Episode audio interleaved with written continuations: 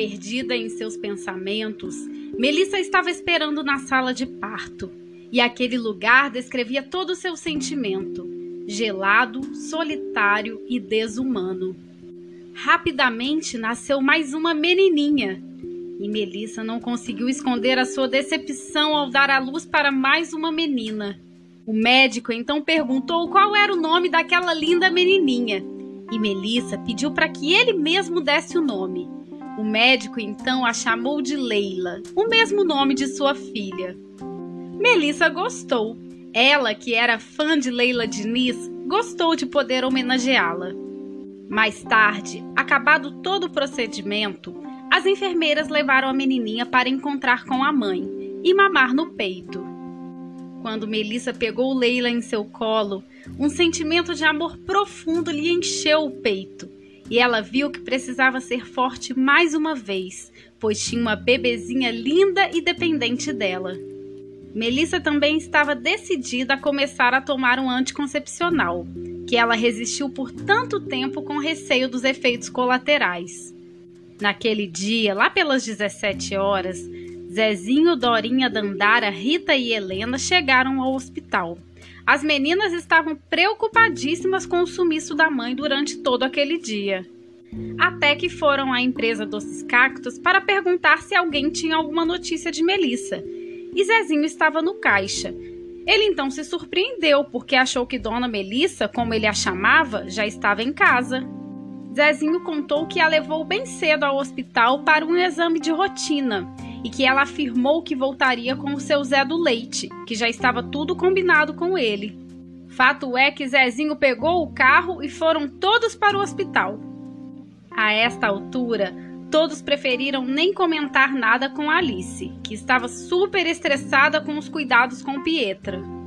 Eles chegaram ao hospital e se depararam com Melissa amamentando Leila no quarto. Ah, mas foi uma emoção, uma festa. Todos queriam pegar aquela bebê. As meninas não entenderam nada daquela atitude da mãe.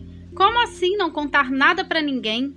Mas Melissa nem deu muita conversa. Ela só falava que o que importava é que tinha dado tudo certo. Somente no dia seguinte, bem no início da manhã, Alfredo chegou ao hospital. Ao entrar no quarto, estava nitidamente apreensivo e ansioso. Ele deu um beijo na testa de Melissa e lhe trouxe flores, uma linda orquídea branca. Em seguida, pegou a sua filha no colo e a abraçou. Melissa ficou num silêncio profundo. Não o questionou, não o cobrou e muito menos agradeceu pelas flores.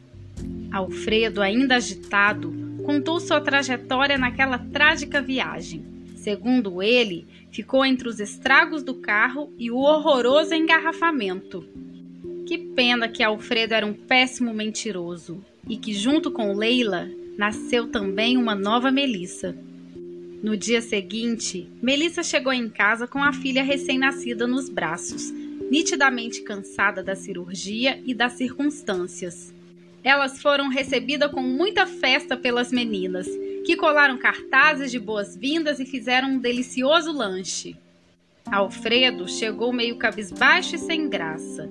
Beijou suas filhas, pegou a neta Pietra no colo e saiu para o quintal. Melissa deixou Leila no colo de Alice e seguiu para o banheiro. Naquele local de azulejos azuis e frios, Melissa chorou, chorou muito Pensou e repensou sua vida, suas escolhas, seus ganhos e suas perdas. Lá fora, todos sentiram o clima no ar. Alguma coisa não estava legal. Então resolveram iniciar as comilanças e nem esperar por Melissa ou apressá-la. Melissa respirou fundo, secou as lágrimas e decidiu que seria forte, como sempre fora porque tinha suas filhas que lhe fortaleciam e lhe davam muitos motivos de orgulho e de alegria. Ela apareceu na mesa onde todas comiam, e todos os olhares se voltaram para ela. Então Mel, num tom de alegria e animação, perguntou por que pararam. Afinal, ela estava faminta e a mesa estava farta. E a história continua.